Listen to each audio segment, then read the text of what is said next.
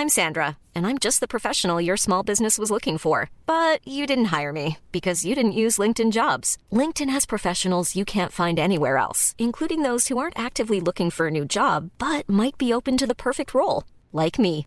In a given month, over 70% of LinkedIn users don't visit other leading job sites. So if you're not looking on LinkedIn, you'll miss out on great candidates like Sandra. Start hiring professionals like a professional. Post your free job on linkedin.com/people today.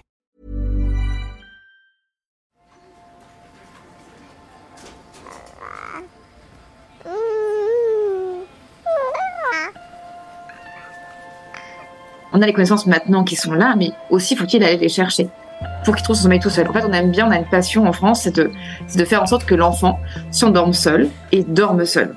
C'est un biais culturel. Il y a un décalage énorme entre les laboratoires de recherche, la connaissance scientifique qu'on a sur l'enfant aujourd'hui, et les connaissances sur le terrain. Ils ignoraient que ce serait aussi dur que ça, je pense. Ouais, ils doivent vivre un enfer. Pourquoi tu m'as jamais aimé? Mais qui a dit que je dois t'aimer C'est qu'il s'agit de déconstruire l'existant pour créer du nouveau. Et le nouveau, c'est la parentalité.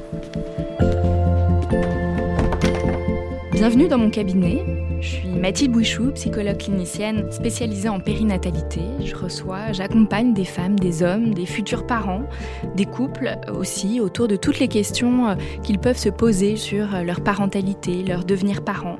Euh, Ça peut aller lorsqu'ils s'interrogent sur leur désir d'enfant, aux difficultés qu'ils peuvent rencontrer pendant la grossesse, aux questions d'infertilité, au parcours de PMA, et puis aussi autour de toutes les questions éducatives qui peuvent se poser avec leurs enfants.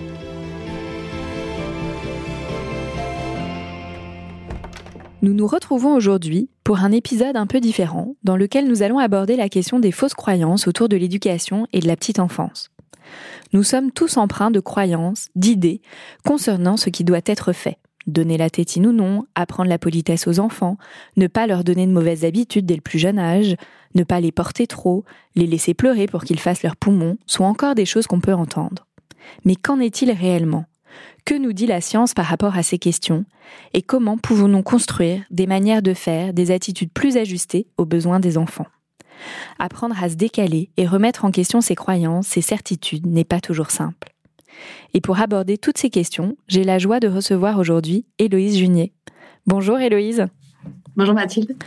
Vous êtes docteur en psychologie, psychologue en lieu d'accueil du jeune enfant, formatrice, conférencière, journaliste scientifique, autrice de nombreux ouvrages. Alors je vais en citer quelques-uns. Donc il y a, je crois, votre tout premier qui était le manuel de survie des parents, des clés pour affronter toutes les situations de 0 à 6 ans chez euh, Interédition.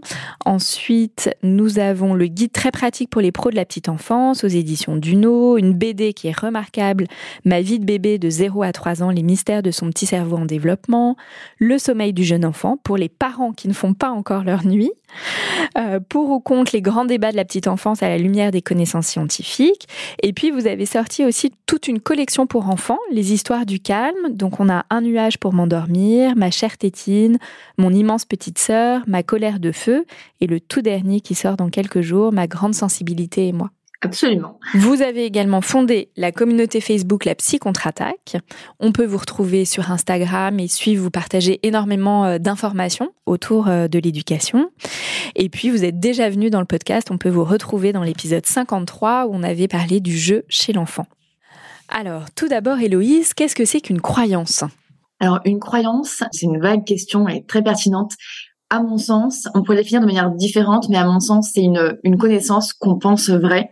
Et souvent, cette croyance, elle est héritée de quelque part. Ça peut être culturel, ça peut être une connaissance qu'on pense vraie parce que nos parents pensaient qu'elle était vraie, parce que nos amis pensent qu'elle est vraie. En tout cas, c'est quelque chose qui s'est créé dans l'environnement de la personne, mais qui n'est pas basé sur une preuve tangible. Tandis qu'on va avoir le savoir qui, lui, serait basé sur une, euh, une preuve? Oui, en fait, c'est marrant parce que j'aime bien souvent en formation, même avec les familles, parler de la, de la pyramide du niveau de preuve. Je sais pas si ça vous parle. Non. Et en fait, tout en bas, euh, le niveau de preuve bah, qu'on appelle zéro, c'est tout ce qui est croyance, tout ce qui est héritage un peu culturel, tout ce qui est pensée un peu traditionnelle, tout ce qui est euh, l'avis de, de la belle-mère, je sais pas, le, le, point de vue de la belle-sœur. Enfin, voilà, c'est vraiment des, des avis qui ne reposent sur rien. C'est vraiment niveau de preuve zéro, en fait. Et plus on avance, on monte dans la pyramide, plus la connaissance perd son côté croyance, mais devient plus un savoir. Et en fait, tout en haut de la pyramide, le nec plus ultra pour euh, pour les scientifiques, c'est ce qu'on appelle les méta-analyses. Les méta-analyses, c'est quoi? Ce sont des connaissances qui sont le fruit en fait d'une synthèse de plusieurs plusieurs recherches scientifiques avec des bonnes méthodologies. Et du coup, on arrive là à un niveau de connaissance qui s'écarte diamétralement de, de la croyance et qui devient vraiment de la connaissance scientifique, du savoir brut. Et du coup, en tant que parent, justement, par rapport à toutes les questions éducatives qu'on peut se poser, comment on peut passer de la croyance à ce savoir? Comment, euh, parce que là vous parliez en effet, bah, la belle-sœur, la grand-mère, parfois même le médecin qui va dire euh, quelque chose. Comment on peut différencier finalement ce qui serait de l'ordre d'une croyance et ce qui serait de l'ordre d'un savoir? Mais ça, c'est hyper compliqué. C'est très, très compliqué. Parce qu'effectivement, les professionnels, eux aussi, sont dans la croyance. Et moi aussi, j'en ai plein des croyances. En fait, on a tous plein de croyances. C'est-à-dire que, il faut travailler dessus pour arriver à un niveau de, de connaissance important. Mais c'est très difficile de faire le tri. Alors, généralement, je conseille aux familles, je dis voilà, quand quelqu'un écrit quelque chose, déjà, j'avoue peut-être sur sa formation, quelle formation il a. Mais pareil, c'est pas un garde-fou suffisant parce qu'il y a des gens qui ont des formations suffisantes et pourtant qui sont dans la croyance aussi. Cette connaissance qui est diffusée dans cet article-là, est-ce qu'il y a une référence biographique? Ça peut être déjà un premier garde-fou. Est-ce qu'elle se pose sur une référence, une recherche, ou est-ce que c'est juste quelqu'un qui pense que, ou qui a une intuition que?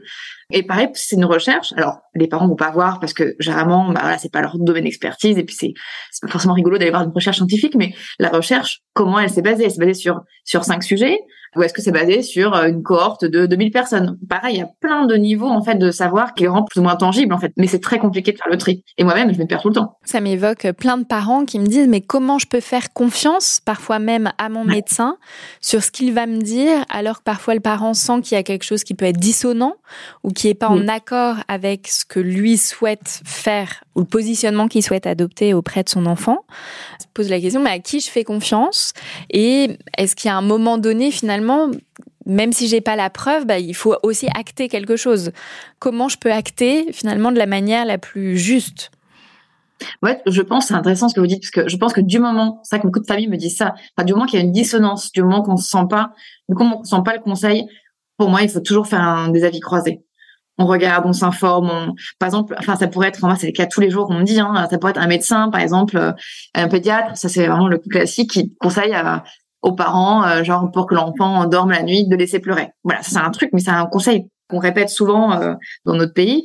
Souvent, les parents sont pas à l'aise avec ça. En fait, ils disent voilà, je suis pas à l'aise. J'ai même essayé le faire, mais c'était pas bien. J'avais le bide complètement retourné. J'étais en stress, j'avais envie de pleurer. Voilà. Bon bah, s'il y a une dissonance, si vous ne sentez pas en accord avec ce conseil-là, c'est qu'il y a un problème. Effectivement, on n'est pas fait pour laisser bébé pleurer, donc on essaie de croiser l'information avec d'autres sources d'information.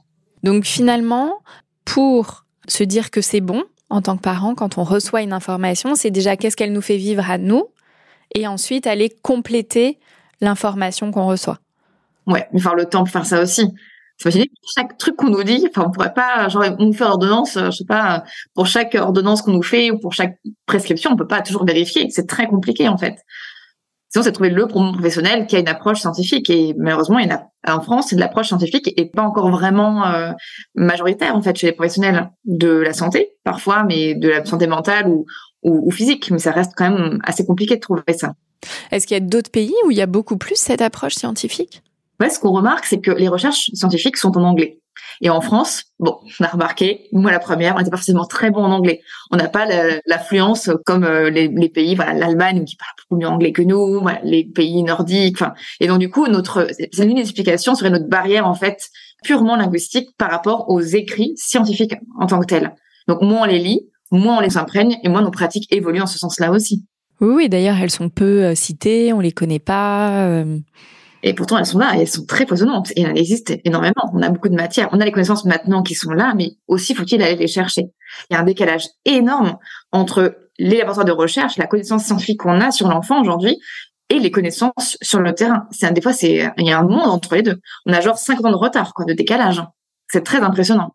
Comment vous expliquez ça? Parce qu'il y a quand même en France des laboratoires de recherche, des personnes qui font de la recherche euh, auprès des enfants, de l'éducation, de, des parents, etc. Voilà. Qu'est-ce qui fait finalement que euh, ne soient pas assez, euh, en tout cas, ou davantage visibilisés après, est-ce que c'est les formateurs? Parce que j'ai étudié le sujet il y a quelques années, ça m'avait vraiment beaucoup alerté et puis beaucoup préoccupé. En fait, je pense que les formateurs, ceux qui forment les professionnels de la petite enfance, ou ceux qui forment même enfin, en psychologie, en tout cas, je connais que la psychologie, mais dans les médecins ou les sages-femmes, en fait, ils vont pas chercher à la source l'information. Et généralement, ils ressortent ce qu'ils ont intégré 10, 20 ou 30 ans avant. Et une fois, j'avais remarqué ça dans une formation que j'avais fait pour les puéricultrices, donc celles qui sont infirmières et qui ont une spécialité en plus de puériculture. On avait comparé un contenu de formation d'il y a 25 ans et avec le contenu de formation d'il y a genre trois semaines, parce que la nana était jeune diplômée, c'était rigolo, on avait plusieurs profils et on avait vu en fait qu'il y avait très peu de changements, voire quasiment pas. Donc du coup, ça, voilà, ça pose question sur comment, en tant que formateur, on va aussi se former pour avoir les bonnes connaissances, pour les diffuser et pour rompre le cercle vicieux de la transmission transgénérationnelle de, connaissances. Donc comment on fait évoluer finalement les connaissances, le savoir, en intégrant les nouvelles données? Oui, il faut vraiment se mettre à jour et partir à la source, la source actuelle et pas à ce qu'on a appris il y a, il y a 30 ans. Ça, c'est vraiment important. Et pour euh, les parents qui nous écoutent, voilà, comment ils peuvent aller chercher justement ces études, ces informations Où est-ce qu'ils peuvent les trouver? Alors, il y a des sites qui sont en français, faut savoir, qui sont canadiens, qui sont très bien. Par exemple, moi, il y a un site que je conseille souvent aux familles qui veulent s'intéresser à, la psychologie de l'enfance. C'est le site qui s'appelle l'Encyclopédie du jeune enfant. Ce sont des revues littérature qui sont écrites par des chercheurs, qui sont traduites en français, donc ça c'est vraiment super. Donc ça, c'est quand même une super ressource euh, pour les parents par rapport aux croyances qu'on peut avoir autour de l'éducation. Il y a différents domaines. Là, vous évoquiez déjà tout à l'heure cette question euh, du fait de laisser pleurer les enfants pour qu'ils s'endorment. Donc, il y a tout un tas de croyances autour euh, du maternage, du sommeil, le fait qu'il faut pas bercer l'enfant parce que sinon euh, il s'habituerait au bras, qu'il faut pas lui donner la tétine parce que ça empêcherait l'apparition du langage, qu'il faut au moins allaiter six mois parce que le lait maternel est ce qu'il y a de meilleur pour l'enfant. Par rapport à cette première famille de, de croyances autour euh, du maternage. Pourquoi c'est important de remettre ces croyances-là euh, en question? Surtout pour le maternage et la parentalité, là, il y a vraiment, la transmission des croyances est vraiment très, très forte. En fait, on a un côté vraiment très culturel. en formation, même avec en consultation avec les familles, jamais leur dire, on, va partir à la base, on va mettre la culture de côté. Tout ce qui est culturel, tout ce qui est héritage, tout ce qui est soit légitime ou pas, on le met de côté et on repart des fondamentaux, à savoir l'enfant qu'est-ce que c'est un enfant? Qu'est-ce que c'est un jeune enfant et de quoi il a besoin? Et en fait, quand on met tout de côté comme ça, en fait, on voit qu'il y a des croyances qui sont des fois légitimes et d'autres qui ne le sont euh, pas du tout. Il faut vraiment mettre tout ce qui est culture de côté pour parvenir à un vrai savoir, en fait. Si on prend l'exemple du sommeil, c'est vrai que, par exemple, nous, en France, on a plutôt tendance à inviter les parents à faire dormir l'enfant dans son propre lit, dans sa propre chambre, alors culturellement, il y a d'autres cultures où l'ensemble de la famille va dormir ensemble dans le même lit, par exemple des habitudes ou des manières de faire qui sont empreintes culturellement de manière très forte. Complètement. C'est vrai qu'on voit des fois les pratiques qui évoluent, euh, à 10 000 km plus loin, la pratique est complètement opposée. Et par exemple, c'est une ancienne culture, dormir avec son enfant, c'est presque une norme. Enfin, c'est une norme. Si on le fait pas, on est jugé mauvais parents. Alors que chez nous en France, si on le fait, on est jugé mauvais parents. Ça montre bien qu'il n'y a pas de vérité en fait. C'est que je pense que tous ces idéaux-là, toutes ces, ces, ces injonctions culturelles, on les met de côté et on se dit, mais en fait, l'enfant, comment il fonctionne, comment fonctionne son sommeil et de quoi il a besoin vraiment pour bien fonctionner, en fait, et pour bien dormir. Et en fait, on voit effectivement que l'être humain, en bas âge, il est quand même profondément immature. On est le, le mammifère le plus immature de tout le réel animal et que on est une espèce qu'on appelle une espèce porteuse. Hein, on n'est pas, on n'est pas des suiveurs, on est des porteurs. On est fait pour porter nos bébés parce qu'ils sont profondément immatures justement. L'un implique l'autre. Et du coup, on voit que le sommeil généralement partagé, favorise le sommeil de l'enfant. Donc en fait, on voit que si on part vraiment du fondamental, genre comment on, fonctionne à la base, les bébés sont faits pour dormir après leurs parents. Enfin, ça paraît, euh, logique. Mais c'est que si on y met du culturel, alors là, on s'y perd complètement. On arrive à des conseils complètement euh, ambivalents en fait. Alors là, vous nous dites que c'est mieux pour l'enfant, mais qu'en est-il pour le parent?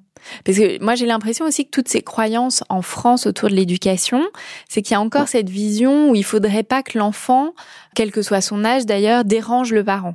Voilà. Oui que on est dans une vision où euh, bon bah les enfants euh, voilà ils doivent pas perturber la vie ou déranger le parent voilà il y a encore beaucoup ces idées là qu'il faudrait euh, vous voyez, le mot qui me venait, c'était dompter presque l'enfant pour qu'il perturbe pas, pour qu'il soit pas perturbateur de son environnement et de. En fait, c'est que vous avez raison, mais en France, l'enfant, il a une, il a une position qui est très particulière, d'être souvent inférieur, qui doit obéir, d'enfant un peu tyran, manipulateur. En fait, on a une vision de l'enfant en France qui est très négative. Et on le voit bien avec les, livres qui sortent, on voit bien que la manière de porter, de penser l'enfant, elle est très négative par rapport à d'autres voisins européens, par rapport, bon, alors, une pays nordique, forcément, on a, on a, on a un mot entre les deux, mais, mais c'est qu'on a une vision de l'enfant qui est très négative, et il faut pas qu'il dérange le parent, et, et du coup, on, se dit, en plus, faut pas que l'enfant dorme dans la chambre des parents, chambre sacralisée, on a vraiment une, manière de penser la chambre parentale qui est très particulière en France aussi, on y met beaucoup de sexualité, beaucoup d'intimité du couple, enfin bref. Et donc, effectivement, cette vision de l'enfant négative va faire qu'on va avoir des aux parents, généralement, qui ne répondent pas aux besoins de l'enfant, mais plus à celui de ses parents. Quoique, je dis ça, mais pour le sommeil partagé, moi je vois plein de familles qui aimeraient bien dormir avec leur enfant, mais qui n'osent pas parce qu'elles ont honte et parce qu'elles pensent que c'est quelque chose de, que, voilà, qui est inadapté. Donc aussi, des fois, les parents s'y perdent aussi, ils perdent des plumes. D'ailleurs, je plein de familles, moi ça m'est arrivé, mais pendant un temps, c'était vraiment tous les jours, on parlait beaucoup de sommeil, des familles qui me disaient, mais moi, mon enfant, il sais pas, il a genre un an, un an et demi, il se réveille trois, quatre fois par nuit. Et chaque fois, je me lève, je vais le rendormir dans son lit, je me recouche, je me lève, je rentre dans son lit, je me recouche. Je dis, mais comment vous faites pour survivre à ça, quoi? Pourquoi vous dormez pas avec votre enfant? C'est beaucoup plus simple. Elle me disait, mais on peut dormir avec son enfant? Je dis, mais oui, en fait, vous pouvez faire ce que vous voulez, en fait.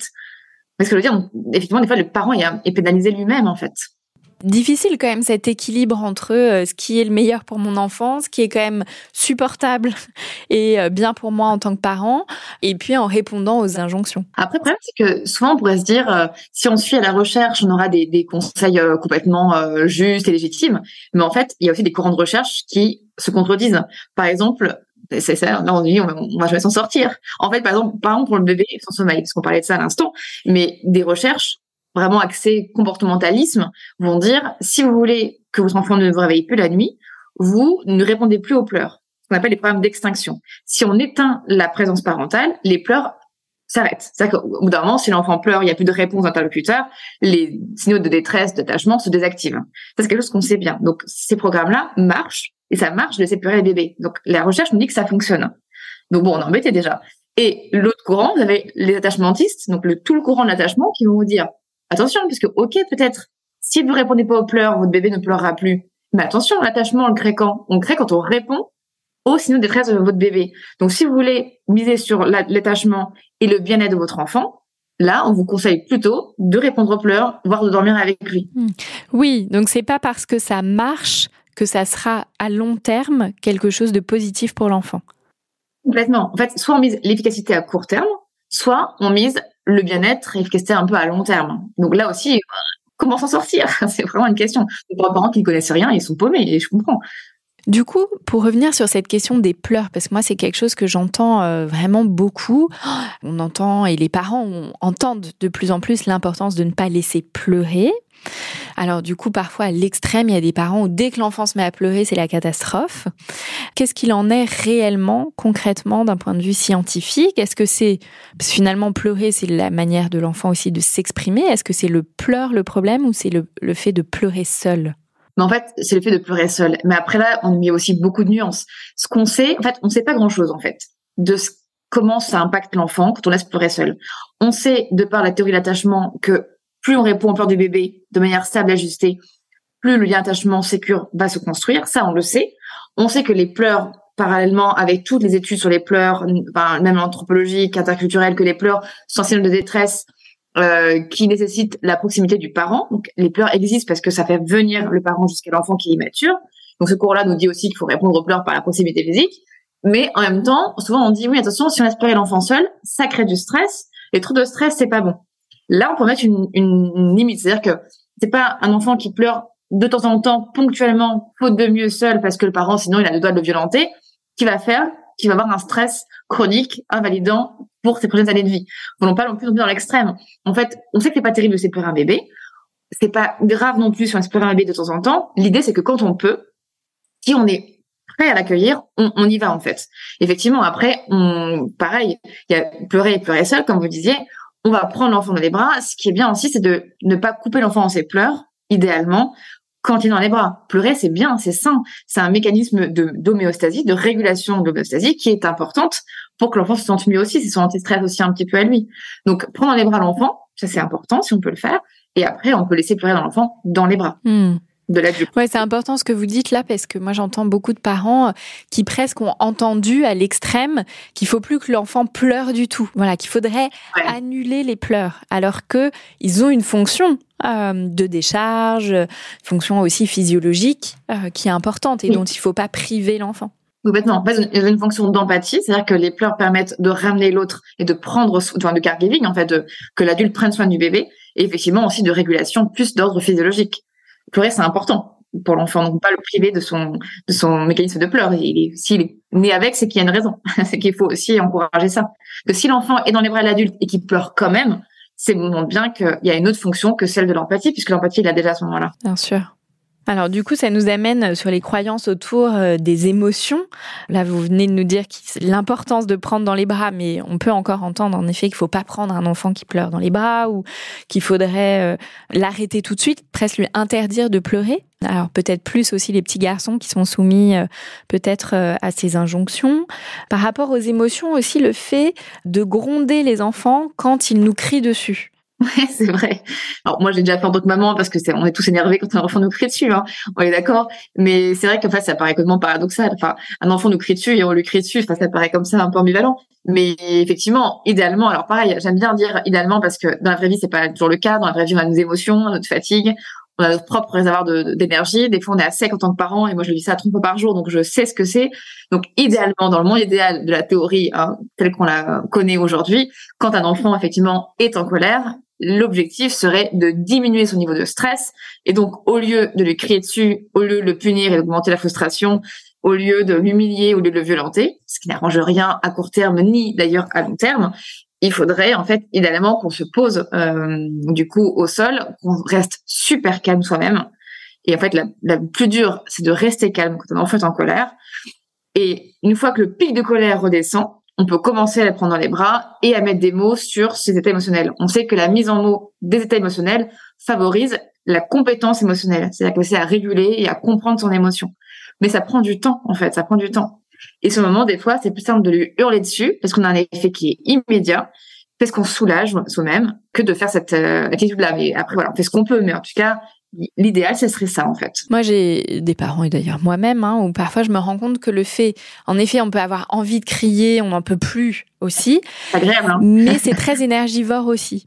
Alors que, au final, voilà, prendre un peu de retrait, laisser l'enfant, voilà, être traversé par sa colère et laisser retomber les choses en étant là, en garantissant la sécurité, mais sans forcément intervenir directement, bah, ça va être moins énergivore aussi. Et une fois que les choses sont redescendues, en effet, là, on peut, euh, voilà, proposer un contact, un échange ou autre. Ce qui est dur, en fait, c'est de penser que l'enfant ne fait pas ça contre nous. Et souvent, je dis aux parents, je dis, gardez en tête, ou même aux professionnels, je dis, gardez en tête un mantra, enfin, une petite idée, genre, c'est pas contre moi, ou il fait ce qu'il peut, ou il a que trois ans, ou là, il fait de son mieux. Vous voyez ce que je veux dire? Mhm. Parce que du moment que le parent pense que l'enfant se met en colère contre lui, il va être forcément plus agressif. Donc, il faut garder cette idée, en fait, que l'enfant fait ce qu'il peut, qu'il est un être immature, qu'il a une mauvaise régulation, parce que c'est lié à son jeune âge aussi, que nous-mêmes, on régule pas non plus très bien les émotions, donc ne le demandez pas trop, parce qu'on fait pas nous-mêmes trop temps plus tard euh, mieux que ça. Mais voilà, gardez déjà en tête que c'est pas contre nous, c'est déjà, euh, c'est déjà un bon début. Et après, est-ce que c'est moins énergivore de pas s'énerver? Franchement, c'est tellement tentant de s'énerver sur le moment, euh, mais c'est vrai qu'en soi, ce serait moins énergivore, ouais. Mais en même temps, on est tellement stressé qu'on a besoin de décharger nous-mêmes, en fait. On a besoin de retrouver notre propre homéostasie. Donc, c'est, ce que je conseille, c'est que si jamais elles sont vraiment trop en colère, que cette idée, ce petit mantra ne suffit pas, c'est euh, aux parents de, de, de partir, en fait, de se mettre en time-out soi-même, c'est-à-dire de quitter la pièce, de laisser l'enfant retomber, de redescendre soi-même et de revenir quand on est prêt. Et de retrouver le lien, en tout cas, dès qu'on peut. Le lien est important à retrouver après coup. Mais bon, pareil, ça, c'est en théorie, en pratique, c'est peut-être plus complexe aussi. Ce time-out du parent, alors en discipline positive, c'est le temps de pause. Qu'est-ce que vous, vous pensez du time-out? Le fait, non pas, c'est pas le parent qui s'isole, mais d'isoler l'enfant.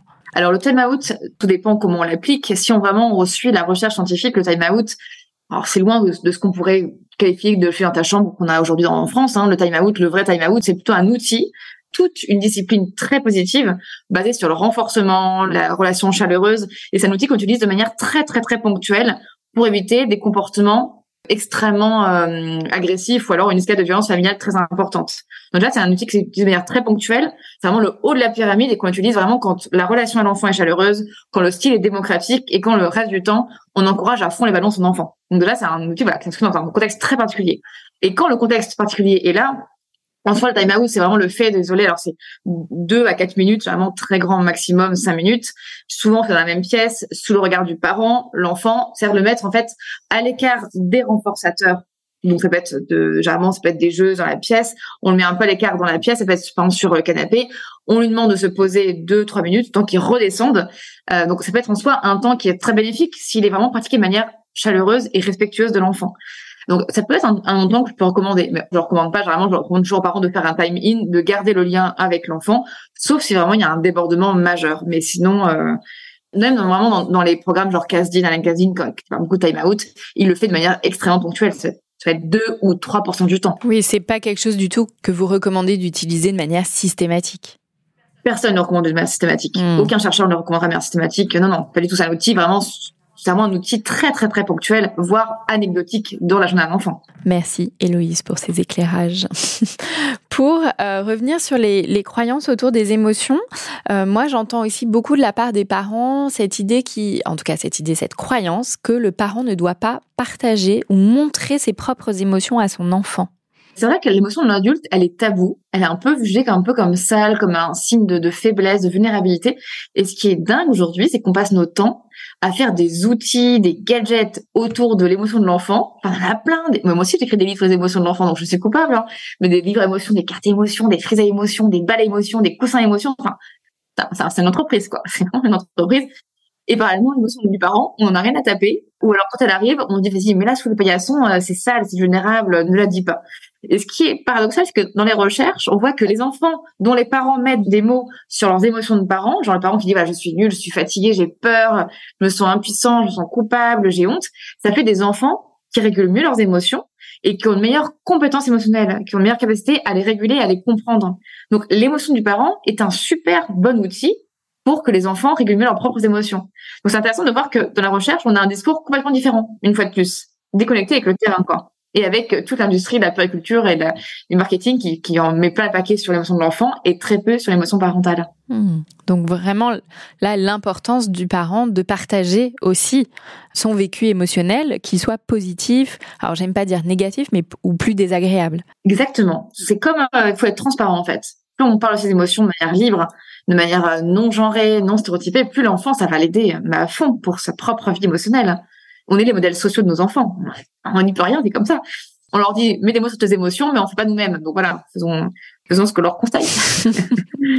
Avec humilité toujours. Ouais, mais, mais, généralement ça marche bien quand même. Et puis moi je vois hein, les parents qui une fois qu'ils osent voilà parler de leurs émotions. Alors c'est souvent parler des choses qui sont un peu difficiles, voilà parfois de leur tristesse ou il s'agit pas forcément de tout raconter à l'enfant, mais voilà en tout cas une fois qu'ils osent la nommer l'émotion.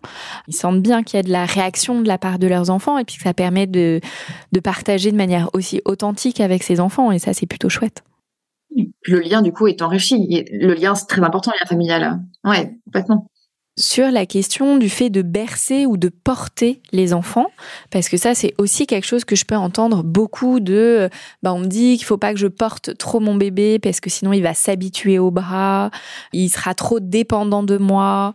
Euh, voilà, ça ce sont aussi des choses que j'entends beaucoup de la part des parents. Alors qu'est-ce qu'il en est? C'est drôle parce que c'est marrant parce que la croyance est tellement forte. ça me fait penser à une anecdote.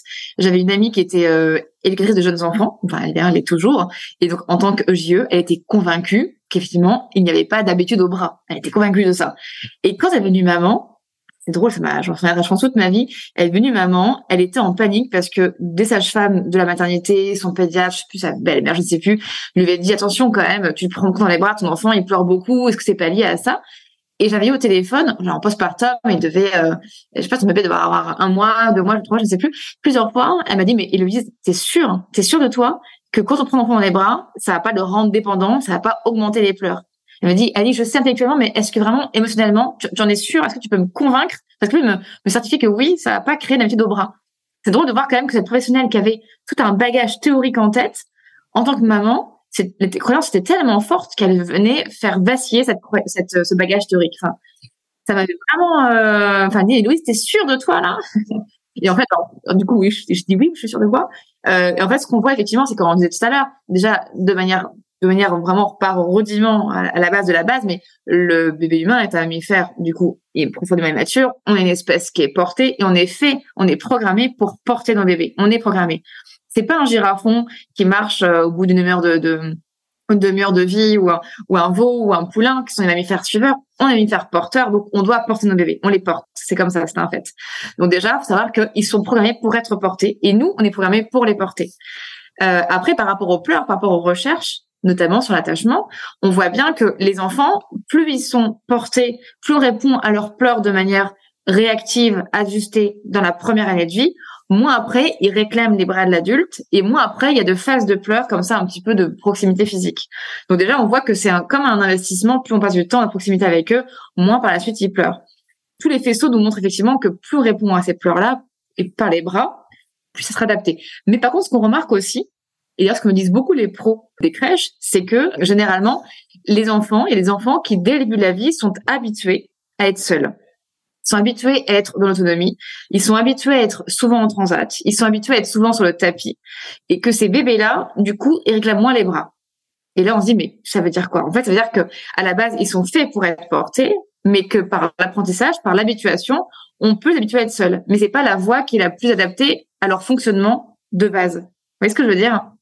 Donc vraiment, les enfants qui réclament moins les bras. Et après, il y a une autre catégorie d'enfants aussi, c'est les enfants qu'on appelle très réactifs, qui ont un tempérament très réactif, et ceux-là bah, réclameront encore plus les bras que la moyenne des enfants, parce qu'ils ont un cerveau qui est plus sensible à la stimulation. Ils ont besoin de l'adulte plus plus plus pour être rassurés par rapport à la moyenne des enfants de leur âge. Là, ce que vous nous dites, voilà, que le portage, il est euh, alors, je ne sais pas si on pourrait dire inscrit dans nos gènes, en tout cas, il est essentiel. Il est essentiel au développement de l'enfant. Et que plus on va répondre à ça, plus finalement, à long terme, on va favoriser l'autonomie de l'enfant. Oui, la vraie autonomie, du coup. Pas l'autonomie forcée relative du début de vie, en fait. C'est ça, effectivement, oui. Parce que l'attachement sera plus, potentiellement plus sécure et que l'enfant saura qu'il aura introduit, intégré cette, cette figure d'attachement rassurante qu'est son parent ça prend du temps au début de vie du coup. Et ça marche pas forcément les rythmes des parents qui sont euh, plus ou moins dispo. La crèche collective c'est pas adapté parce qu'on est un voilà un adulte pour cinq bébés donc euh, voilà ça part seulement avec nos codes culturels mais c'est ce qu'il faudrait pour un bébé. Et du coup par rapport au bercement est-ce que c'est le même principe puisque c'est un moment finalement de portage? Alors c'est le bercement, c'est que le bercement n'a pas la cote culture effectivement, et pourtant on a on a quand même tout un patrimoine de, de, de berceuses. Ça montre bien que le bercement à la, base était très très fréquent. Alors les berceuses ne sont pas forcément toujours adaptées en termes de contenu hein, de, de, texte, mais néanmoins on a quand même des berceuses, on a un patrimoine de berceuses. Donc on montre bien que les anciennes nourrices et les anciens parents berçaient beaucoup leurs bébés et qu'on est fait pour bercer nos bébés.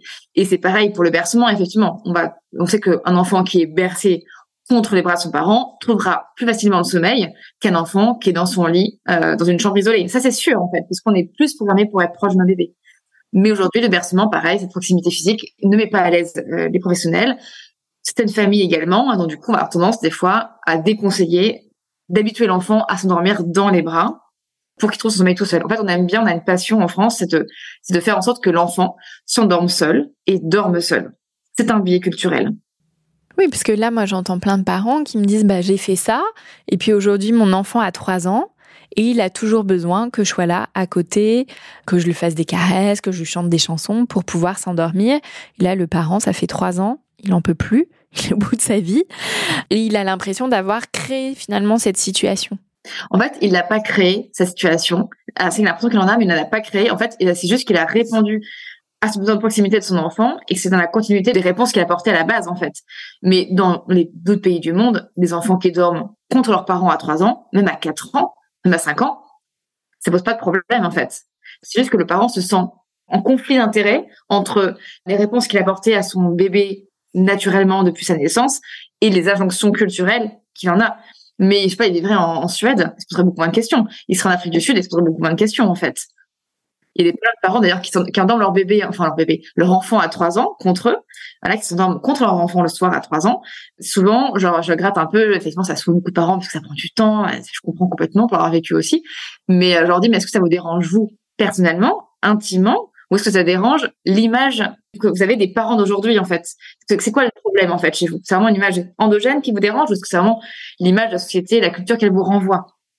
Et souvent, c'est quelque chose qui est très culturel, en fait. Oui, c'est qu'ils se sentent jugés mauvais parents parce qu'ils font toujours ça alors que leur enfant a 3 ans et que dans leur esprit, il y a cette croyance qu'à 3 ans, un enfant devrait pouvoir s'endormir tout seul. Exactement. Et c'est une injonction qui est très forte pour eux, du coup. C'est une pression qui est très, très forte. Mmh. D'ailleurs, quand je conseille aux parents, je leur dis, bon, ok, est-ce que, enfin, ils me disent, oui, je voudrais bien que mon enfant seul, comment je fais? Quand on étudie les différentes pistes possibles, ça aboutit pas parce qu'en fait, ils sont pas convaincus eux-mêmes de la nécessité d'endormir leur enfant enfin qu'ils s'en vendent tout seuls. C'est-à-dire que c'est tellement quelque chose qui vient du dessus ou du côté, c'est tellement pas quelque chose qui porte eux-mêmes le fait d'endormir, enfin de le fait que l'enfant doit apprendre à s'endormir seul, que du coup ils ont du mal à, aller jusqu'au bout et ils ont du mal à faire en sorte que l'enfant s'endorme seul. En fait, ils aiment bien des fois ce temps-là aussi les parents. Malgré eux, ils aiment bien ce temps de proximité. C'est doux, c'est l'enfant s'endort dans les bras, c'est mignon, c'est un côté très chaleureux et ouais, c'est pas forcément convaincu de nécessité de le faire, de l'apprendre à l'enfant s'endormir seul. Donc du coup, ça, ça capote quoi. Enfin, c'est drôle et c'est pas grave en fait quand il me dit ça, je dis, mais et alors? Est-ce que ça vous dérange vraiment, vous, en fait? Ça vous dérange votre belle-mère, ça dérange l'image que vous avez de vous-même Oui, et que finalement, de résoudre euh, ces paradoxes ou ces injonctions contradictoires qui sont ressenties, voilà, ça permet d'y voir plus clair et finalement d'être plus apaisé avec ce qui se passe et de le vivre plus sereinement. Complètement. En fait, ce qui est important, c'est vraiment que le parent agisse en fonction de ses valeurs à soi, mais de ses valeurs profondes et de ce qu'il veut profondément pour son enfant. Il faut vraiment qu'il arrive à faire ça et à s'affranchir de tous ses codes culturels. Et si son enfant s'endort seul à trois ans, c'est bien. S'endort pas seul, c'est bien aussi. Et alors, voilà, c'est juste, c'est aux parents de juger, en fait. Ouais, c'est important, ça, de le dire, hein, parce que à l'inverse, les parents peuvent avoir l'impression d'être tout le temps soumis à des bonnes ou des mauvaises pratiques, d'avoir tout le temps ce regard euh, euh, jugeant sur eux euh, dans un sens ou dans un autre, quoi. Complètement. Bon, après, quand même, des pratiques qui sont pas terribles, hein, genre tout ce qui est punition excessive, tout ce qui est autoritarisme, cri, on sait que c'est pas adapté, mais bon, généralement, les parents sont tellement bienveillants, ça se passe bien, en fait on fait au mieux, on se plante tout le temps, mais on le fait au mieux, puis c'est très bien, puis on avance. Par rapport à cette question des habitudes, à partir de quel âge on peut parler d'habitude chez un enfant, alors que ça soit voilà pour euh, le sommeil, pour euh, le portage, en tout cas. Moi, il y a longtemps, j'avais entendu qu'avant l'âge de un an, on ne parlait pas d'habitude chez l'enfant, mais je ne sais pas du tout s'il y a un fondement scientifique à ça. ben, je sais pas ce que c'est qu'une habitude vraiment, mais en tout cas, on pourrait peut-être parler de routine ou de d'attente de, l'enfant. En fait, ce qu'on voit, c'est que ce qui est intéressant de voir, c'est que le, le, cerveau du petit humain, comme le nôtre d'ailleurs, est dit probabiliste. C'est-à-dire qu'en fait, il va il va avoir des attentes par rapport à la récurrence des actions. Un enfant qui est de manière concrète toujours endormi dans les bras aura des attentes d'être, la prochaine fois où il va se coucher, il sait, enfin, son cerveau implicitement va savoir que son parent va lui proposer des bras pour s'endormir. Donc ça, ça se fait très rapidement après la naissance en fait. C'est l'attente par rapport à l'environnement. Donc plus c'est récurrent, plus l'enfant va savoir que ça va arriver. Donc finalement, ça pourrait être qualifié d'habitude. Et en fait, on voit que bien avant un an, l'enfant a des routines, il y a des attentes implicites par rapport à son environnement et par rapport à toutes les redondances qu'il a eues auparavant. Donc finalement, l'habitude arrive bien avant un an. Et plus il a des actions répétées envers un enfant, plus ces actions-là vont être attendues implicitement de la part de l'enfant. Et est-ce que ça, ça peut se changer? Bien sûr, ça je dis aux parents, mais il n'y a rien d'irréversible. faut se détendre. L'enfant est beaucoup plus flexible que nous, en fait. C'est ça que souvent le parent il dit, oui, mais si dors pas dans son lit à l'âge de six mois, euh, ce sera comment plus tard? Je dis, mais tranquille, tranquille. Vous pouvez naturellement changer les habitudes, les routines. C'est juste que, juste que quand on change une routine d'un enfant, qu'on soit bien clair, il faut avoir plusieurs fois la même routine de manière successive pour que l'enfant s'y attende. On sait par exemple que l'enfant au bout de, enfin l'adulte aussi, hein, au bout de trois stimuli identiques, on s'attend à vivre un quatrième stimulus identique aux trois précédents. C'est un peu la loi du 3 plus 1. C'est un peu la, théorie bayésienne de base. Donc du coup, si on veut changer l'habitude d'un enfant, il suffit pendant une semaine d'avoir de poser une autre habitude, mais toujours la même, pour que l'enfant ait des attentes par rapport à celle-ci en fait. C'est juste ça. Mais l'enfant est extrêmement flexible et tout est réversible il n'y a pas d'enjeu. Euh, ça que, franchement, on relaxe, quoi. les parents me disent vraiment, il y a des parents qui sont en panique parce qu'à 8 mois, il dort pas dans son lit.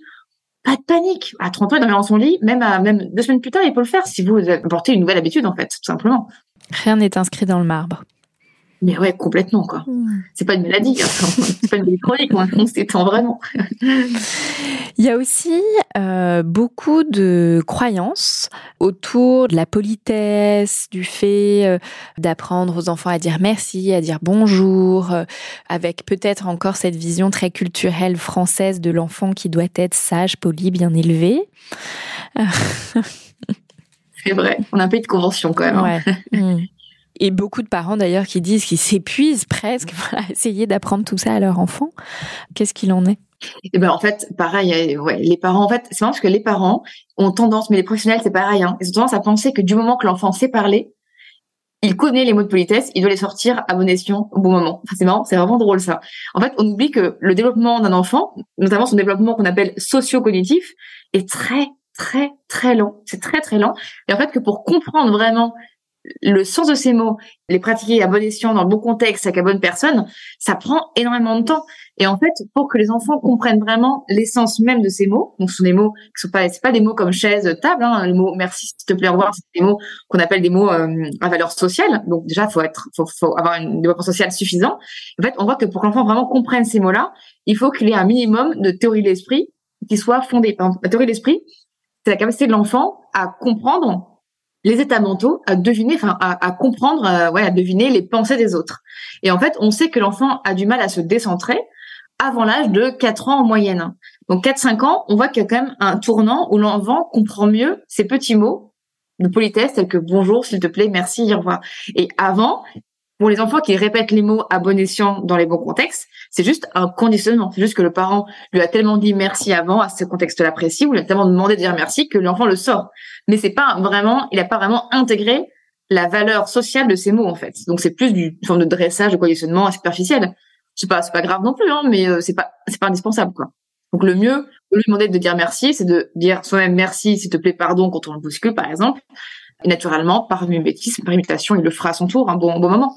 Donc, il n'y a pas de pression pareil à avoir sur ce point-là. Ils ont le temps d'apprendre à s'intégrer. Et là, j'entends tous les parents qui, me diraient, mais à quel âge ils doivent les avoir intégrés? Ouais, c'est ça. Bah, généralement, on voit quand même que vers 4-5 ans, quand ils se descendent, quand même, il y a, y a une meilleure intégration. On voit qu'ils le sortent plus facilement, plus spontanément. Et vraiment, si à ce moment-là, vers 4-5 ans, on voit que l'enfant dit jamais merci, au revoir, genre la boulangère dire au revoir, et l'enfant, en dehors de la timidité, il pourrait être timide aussi, hein, on pourrait comprendre qu'ils le disent pas, mais ne dit pas au revoir, ce serait vraiment quand même très étonnant. Généralement, ils ont bien compris les codes à cet âge-là. Donc, euh, ça arrive tardivement, finalement, ça arrive tardivement. Mais pareil, si l'enfant, à 4-5 ans, ne dit pas au revoir, ou ne dit pas bonjour, euh, ou je ne sais quoi, ou ne dit pas merci, ça peut aussi être le témoin d'une inhibition sociale. On va pas l'obliger non plus à être en relation avec quelqu'un qui ne veut pas. On va faire ça de manière très douce, on va pas le violenter, l'humilier s'il le fait pas non plus. On respecte l'enfant. Oui, ça n'amène pas de punition. Non, surtout pas. surtout pas, pas pour ces raisons-là. Vous parliez des codes sociaux. C'est vrai qu'on attend beaucoup et très jeunes des enfants qu'ils aient intégré des codes sociaux. Et moi, j'entends beaucoup de parents qui, qui ont peur que leur enfant intègre pas ces codes avec cette idée qu'il s'intégrerait pas dans la société, que, que déjà il y aurait quelque chose de raté ou qu'il le mettrait en difficulté pour sa vie future. Mais oui. Moi, ce qui est drôle, c'est qu'en fait, la politesse d'un enfant, c'est un peu la vitrine du parent. C'est-à-dire qu'un enfant qui serait mal poli, je dire mal poli en fait, qui, qui n'aurait pas intégré, qui sentirait pas les codes euh, sociaux au bon moment comme il faut, ce serait en fait un parent qui aurait échoué dans l'éducation. C'est vraiment notre, petite vitrine en fait, c'est vraiment notre notre espèce de, de, compte Instagram. c'est vraiment c'est très particulier. Et donc du coup, faut rappeler aux parents que que après c'est une pression qui, qui est légitime, hein, mais mais il faut rappeler aux parents que c'est c'est c'est pas parce que leur enfant ne dit pas les bons mots au bon moment, c'est une mauvaise éducation. C'est juste qu'en fait ils n'ont pas forcément le développement suffisant l'automatisme suffisant, mais c'est pas grave non plus. C'est que souvent les parents prennent ça pour euh, pour ça en fait. Oui, et puis beaucoup de parents qui d'ailleurs font l'expérience hein, dans, dans, les lieux publics d'être mal regardés, jugés, de recevoir des, des remarques. Euh. C'est parce qu'une fois j'avais discuté avec une journaliste, c'était pour un article sur, sur quelle thématique, time out, je sais plus, qui une journaliste qui était aux Pays-Bas et euh, elle me disait mais nous c'est marrant parce qu'en Pays-Bas quand un enfant se met en colère au supermarché, on a plus une attitude d'empathie de la part des autres attitude de jugement. Elle et quand je viens en France ponctuellement, vais avec mon enfant et je, suis en difficulté, mon enfant est en crise de colère sur le marché, je sens un jugement oppressant, mais, mais c'est pas du tout le même qu'aux Pays-Bas en fait. Ah, vous savez, en France, vous avez une manière de voir l'enfant qui est tellement négative que le parent est vite jugé et, tout se met sur un peu sur les codes sur l'éducation. Donc, euh, c'est intéressant de voir, de voir des décalages culturels qui existent avec des pays quand même très proches des nôtres, en fait, genre géographiquement parlant, en fait. Ça, ça c'est culturel. Donc tout ce qui est culture, pareil, on le met de côté. C'est pas légitime en fait la culture. Oui, oui, et puis de pouvoir se dégager de la pression que ça suscite, quoi, et se recentrer sur l'enfant et, et ce qui est euh, important pour son développement. Après, bon, sur le moment, la pression est là, elle est là. Hein, on peut rien y faire. C'est ça que généralement, je conseille quand vraiment les parents sont en face d'une colère très forte, d'un comportement vraiment atypique dans un lieu public, je leur dis mais prenez votre enfant, et barrez-vous. Moi, c'est ce que je fais. Enfin, au moment, la pression est tellement forte que je me prends mon enfant sous le bras. Moi, je vais sur le parking à la calmer. c'est plus simple, en fait. Vivons mieux, vivons cachés, ce cas-là. Ouais. Il y a plein de croyances autour de l'alimentation, Héloïse, avec cette idée. Alors, ça, ça rejoint aussi hein, la question un peu des codes sociaux. Voilà, faut que les enfants se tiennent bien à table, mangent tout ce qu'on leur sert, euh, finissent leurs assiettes, savent bien manier le couvert, la fourchette. Voilà, on mange pas avec les doigts. Euh, alors, les pauvres. qu'est-ce qu'il en est scientifiquement? Mais en fait, effectivement, on voit que les croyances françaises, vraiment les codes culturels français, et on sait qu'ils sont très, très, très nombreux autour du repas. Alors, le nombre de conventions, de codes, d'interdits autour du repas, et c'est, il est dingue en fait. C'est vraiment l'un des moments de la journée qui est le plus codifié en fait. Et malheureusement, on oublie que l'enfant est en développement, on oublie qu'il n'a pas intégré tous ces codes, et du coup, on a des attentes à son égard qui sont des fois irréalisables. Déjà, la position assise prolongée. On prend un enfant de moins de 3-4 ans. On sait que sa tête est volumineuse et très volumineuse par rapport au reste de son corps. Ça donne un côté très mignon. Hein, en fait, une grosse tête, c'est un côté très attachant, mais c'est pas, au quotidien, c'est pas pratique. Parce qu'en fait, on sait la position assise, pour un enfant en bas avec une trop grosse tête, ça va entraîner du coup un, déséquilibre permanent. Ils ont besoin de rééquilibrer leur axe pour que leur tête soit pas trop envahissante, ne pas tomber en avant. Et donc du coup, la position assise prolongée est une position non ergonomique pour leur âge. Donc déjà, quand on impose à des enfants de deux ans, trois ans, un an, une position assise prolongée, notamment en crèche, c'est ce qu'on voit, hein, mais à la maison, c'est pareil. Euh, on va déjà à l'encontre de ce pourquoi, pareil, ils sont prédisposés. Les enfants devraient avoir plus de mouvement, octroyer, enfin, de liberté, de mouvement, au moment des repas pour qu'ils mangent mieux. Déjà, c'est un, fait. Donc, si déjà, un enfant a du mal à manger à l'âge de 2-3 ans, il faudrait l'autoriser. Ça paraît fou pour un Français, hein.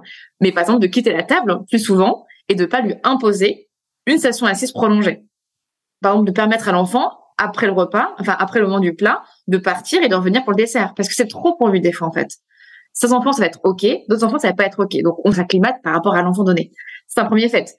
Il y a aussi le, rapport avec les couverts. Mais qu'est-ce qu'on a avec les couverts en France? Mais pourquoi on oblige autant les enfants à manger avec les couverts? Dans la recherche, on voit pareil l'extrême opposé. On voit qu'en fait l'enfant, plus il mange avec ses doigts dans une période prolongée, moins il y a de risque de néophobie alimentaire. Plutôt cool. Est-ce que vous pouvez nous expliquer ce que c'est que la néophobie alimentaire? En fait, c'est à l'âge de deux ans environ, les enfants ont une tendance naturelle à rejeter les aliments qui sont euh, inconnus, normal, hein, pas qu'ils s'empoisonnent non plus. C'est un comportement fruit de l'évolution qui est très important pour leur survie. Avant, maintenant beaucoup moins. euh, à rejeter aussi les aliments qui sont verts, parce qu'il y a beaucoup d'intoxication liée à la verdure dans les anciennes générations, très très très anciennes générations. Et donc du coup, euh, ils ont une tendance à rejeter ces aliments-là, et ce qui va énerver le parent. Et souvent, quand on a un enfant qui a cette phase de néophobie alimentaire, donc d'hypersélectivité alimentaire, on va avoir tendance à vouloir le forcer pour ne pas qu'il prenne, une fois de plus, des mauvaises habitudes. On voit que dans la recherche, c'est l'extrême inverse. Plus on a donc l'enfant manipulera avec les doigts les aliments, plus il aura un rapport sain à l'alimentation, plus il mangera varié maintenant et dans les tranches d'âge qui vont suivre après, et surtout, du coup, moins il y aura ce risque de d'hypersélectivité du coup alimentaire. Donc on voit vraiment l'extrême inverse. Et moins on force un enfant, à manger, plus il mangera aussi de manière variée et naturelle par la suite. Donc en fait, on voit que nos attitudes culturelles françaises vont à l'encontre des recherches sur la question. C'est quand même assez mmh. incroyable. Oui. D'ailleurs, récemment, j'ai juste un épisode, mais intéressant de Super Nanny, un épisode très ancien, hein, d'années, euh, je sais pas, des anciens, quelques années, peut-être 5-6 ans. On voyait l'enfant qui voulait pas manger du poisson. Sur le coup, la, la Super Nanny, je ne sais pas le nom, euh, disait, voilà, euh, faut punir l'enfant quand il mange pas de poisson. Et en fait, elle, elle le mettait dans sa chambre L'enfant va dans sa chambre et du coup, il était puni parce qu'il n'a pas voulu manger le poisson. C'est OK. Un enfant qui veut pas goûter, c'est OK. On présente l'aliment, mais sans le forcer. Et en fait, c'est comme ça qu'il aura un meilleur rapport peut-être au poisson plus tard. S'il n'a pas le poisson, c'est pas grave non plus. Oui, parce que plus on va euh, forcer, euh, punir, euh, plus déjà ça va créer aussi des enjeux relationnels autour des repas, des difficultés. Alors que finalement, plus on va accompagner l'enfant à son propre rythme, plus il aura, comme vous dites, une alimentation variée, facile. En tout cas, il n'y aura pas d'enjeux et donc pas de difficultés suscitées par le parent. Mais oui, il y aura beaucoup moins de risques d'hypersélectivité. C'est ça qu'on craint en fait. On craint que l'enfant mange pas de tout. Et en fait, effectivement, les enfants ont, une appétence pour les, les, sucres, les et les sucres rapides euh, et les sucres lents, genre les pâtes et les, aliments gras comme le beurre et les yaourts. Il y aura un rejet du verre. C'est pas grave, ça va se faire naturellement aussi après. Moins il y a de pression, plus généralement ça se passe bien en fait. Mais c'est dur pour les parents de se dire ça parce que ce moment ils ont peur en fait. C'est une vraie peur qu'ils ont. Il y a une croyance dont on n'a pas parlé, Héloïse, c'est la question euh, de la tétine. Où là aussi on entend euh, beaucoup de choses autour de cette tétine. Alors euh, des enfants qui ont euh, le besoin de succion et puis voilà les dentistes qui disent que c'est très mauvais pour les dents. Donc comment on se positionne par rapport à ça? Alors la tétine, je crois, c'est l'un des sujets les plus sensibles et qui qui mérite d'être traité avec le plus de nuances possible. Euh, les familles, déjà, effectivement, faut savoir que la tétine est décriée chez les ORL, euh, quand même, chez les dentistes, euh, chez quand même mal de psy, euh, chez les orthophonistes. Enfin, elle, elle, quand même, on voit. En fait, ce qui est embêtant, c'est qu'au niveau de la recherche scientifique, c'est vraiment être hyper objectif. On voit que la tétine augmente le risque de difficultés dans pas mal de domaines. On voit que la recherche quand même n'a pas, enfin, dans la recherche scientifique, la tétine n'a vraiment pas la réputation d'être un objet à conseiller aux familles. On voit aussi que c'est un objet qui est très culturel. On a beaucoup de tétines en France, par exemple, où 8 bébés sur 10 de moins de 1 an ont une tétine en bouche. Et cet objet-là est quasi inexistant dans notre culture, par exemple. Donc, on a un rapport qui est culturel à la tétine, qui est très important. Et du côté de la recherche, on voit que la tétine, c'est quand même un objet qui est très décrié. Donc, qu'est-ce qu'on fait de tout ça? Effectivement, quand on regarde un peu les méfaits potentiels de la tétine, on voit que la tétine devrait, idéalement, ne pas être proposée à l'enfant quand il parle, même s'il a, s'il a six mois, quand il babille, quand il entend quelqu'un parler, parce que fait, la tétine va venir bloquer la langue de l'enfant. Et on sait qu'une langue bloquée, c'est un enfant qui percevra moins bien les sons de son environnement. Donc, quand on parle à un enfant, ou quand il parle lui-même et babille, ou il parle à un adulte ou à un autre enfant, idéalement, il faudrait pas que la tétine soit en bouche. Et en fait, pour que la tétine ait le moins d'impact possible, il faudrait qu'elle soit proposée à l'enfant juste la nuit, dans les premiers mois de la vie, entre deux et quatre mois, là où il y a le pic de ce qu'on appelle la mine. La mine, c'est quoi? C'est la mort inattendue du nourrisson, parce qu'on sait que la tétine réduit le risque de 2 à 5 de mine. Donc la tétine a des avantages par ailleurs de réduction de la mort inattendue du nourrisson, mais a les inconvénients par ailleurs aussi. Donc c'est une balance bénéfice-risque en permanence.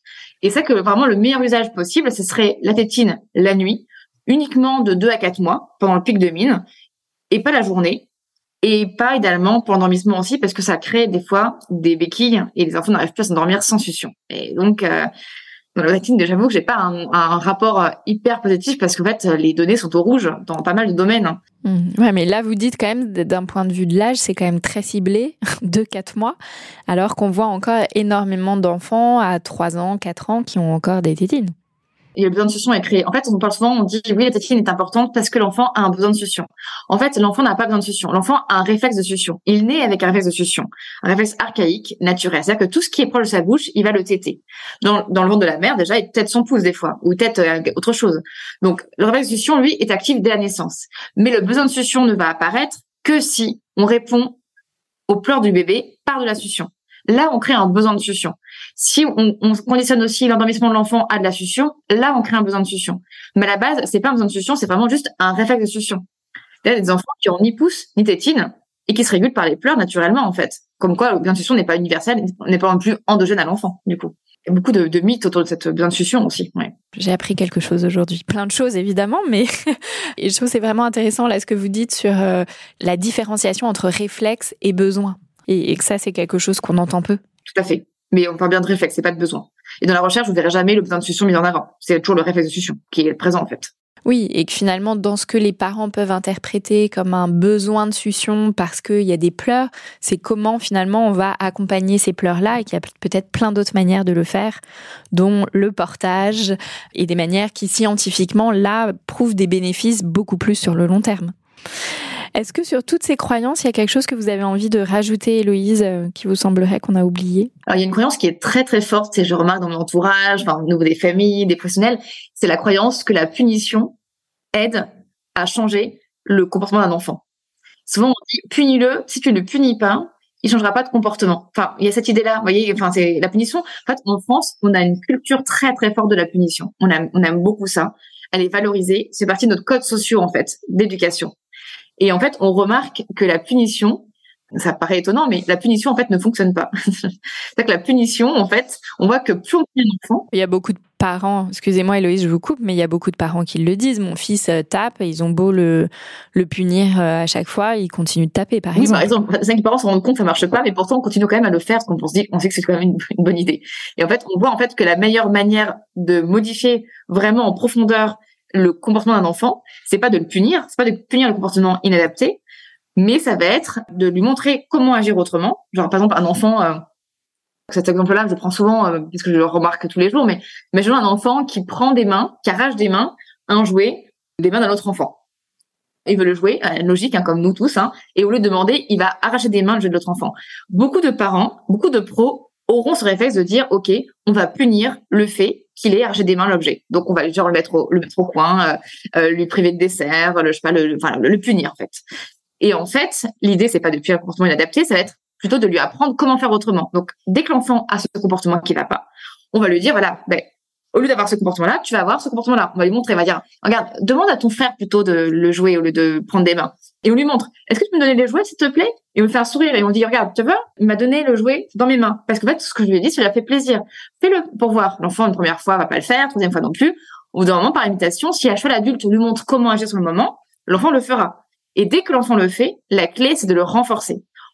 Renforcer, ça veut dire quoi? Ça veut dire l'encourager. Ça veut dire, oh, mais t'as vu ce que tu as fait? C'est génial. Regarde, ça a marché. T'as donné le jouet. Vous avez vu Vous êtes copains. En plus, vous pouvez même jouer ensemble, ça se trouve. T'as vu tout ce que tu as gagné avec ça? Et à force de le faire, à force de renforcer le comportement adapté, l'enfant aura de plus en plus ce comportement-là. C'est quelque chose qu'on voit très bien dans les recherches aujourd'hui. Donc, la punition ne marche pas, voire elle est contre-productive. Elle va augmenter les conflits, augmenter la frustration de l'enfant et les comportements inadaptés. Et l'inverse, l'apprentissage des comportements adaptés, en les renforçant, on fait vraiment, on fait leur preuve dans les recherches et sur le terrain du coup. Mais c'est pas intuitif sur le moment, parce que nos codes sociaux voient l'inverse de ça une fois de plus. Ouais, il y a encore euh, en, en, effet euh, du travail. Merci euh, beaucoup Héloïse pour euh, voilà toutes ces informations et puis voilà nous avoir aidé à, à décrypter euh, certaines des croyances qu'on peut avoir autour de l'éducation. Vous nous avez bien dit hein, l'importance de s'affranchir des codes sociaux, de la dimension culturelle et de toutes les conventions qui sont quand même très présentes autour de l'éducation en France pour davantage finalement se connecter à l'enfant, à ce qu'il est réellement. Et puis euh, pas s'oublier soi aussi en tant que parent voilà. Sentir aussi euh, ce qui est bon pour soi. Et puis les parents restent les experts de leur enfant. Donc généralement voilà ils savent aussi ce qui ce qui est bon pour leur enfant. Mais d'ailleurs juste un mot pour finir mais c'est important aussi que tout ce qu'on se dit là c'est vraiment le monde idéal. C'est-à-dire que c'est la théorie. En tant que parent on n'arrivera jamais à avoir cette perfection là moi-même en tant que maman je dis souvent en conférence en entrée conférence je dois appliquer ces principes là genre peut-être 50% 60% du temps dans ma vie de famille en fait. C'est très difficile puisqu'il faut être soi-même disponible, faut être euh, les connaissances ne suffisent pas en fait. Les appliquer et d'appliquer, c'est très compliqué. Donc pas de panique. Si le parent n'y arrive pas, s'il arrive que 10% du temps au début, c'est déjà super. Ce sera peut-être 20% le lendemain et c'est très bien. Mais en tout cas, pas de panique, pas de pression et ils font ce qu'ils peuvent. Et déjà, s'ils font au mieux, c'est déjà, c'est déjà un bon début. Déjà, s'ils font différemment de leur famille, c'est déjà un bon début, je trouve. Oui, puis déjà de se questionner, même si on n'arrive pas toujours à mettre euh, en pratique, mais voilà, les, le fait de remettre en question, de réfléchir, voilà, d'aller chercher de l'information, déjà, ça induit des choses et ça induit des changements parfois même sans s'en rendre compte. Mais complètement, c'est déjà, ouais, du moment qu'on se pose la question, est-ce qu'on fait bien, c'est déjà, c'est déjà énorme. Combien de parents posent cette question-là C'est déjà énorme. Ouais, tout à fait. Je recommande souvent euh, des lectures euh, à mes patients. Héloïse, alors évidemment, on va reconseiller votre livre pour ou contre les grands débats de la petite enfance à la lumière des connaissances scientifiques aux éditions Duno. Est-ce que vous auriez envie de nous recommander autre chose? Alors moi j'aime bien recommander aussi, alors elle, elle, est moins connue sur le terrain dans, au niveau du grand public, mais c'est les livres de Josette Serre. Josette Serre, c'est une, une ingénieure de recherche au CNRS qui a beaucoup étudié le, le, petit enfant et qui écrit vraiment des livres qui sont vraiment chouettes. Alors j'ai pas de livre en tête. On mettra toutes les références, euh, vous inquiétez pas Héloïse. En tout cas, ce qui est intéressant, c'est d'avoir des professionnels que ça base sur des recherches scientifiques avec vraiment des, connaissances scientifiques, ça donne des savoirs qui sont du coup plus tangibles et plus légitimes en fait. C'est vraiment qui est important. Un très grand euh, merci euh, Héloïse pour tous vos éclairages et tout ce que vous avez partagé avec nous euh, aujourd'hui. Je rappelle que vous êtes docteur en psychologie, conférencière, formatrice et autrice et qu'on peut vous retrouver toute votre actualité et puis tout ce que vous partagez de passionnant sur votre page Instagram et aussi sur votre site internet héloïsejunier.com. Merci beaucoup. Merci à vous. Pour ceux qui nous écoutent, je vous rappelle que vous pouvez nous suivre sur Facebook, Instagram et nous écrire à l'adresse suivante podcast parentalité au pluriel à gmail.com. Si vous avez aimé, n'hésitez pas à liker et à noter et on se retrouve dans un prochain épisode. En attendant, mon livre Désir d'enfant aux éditions Solar est disponible dans toutes les librairies. Bonne lecture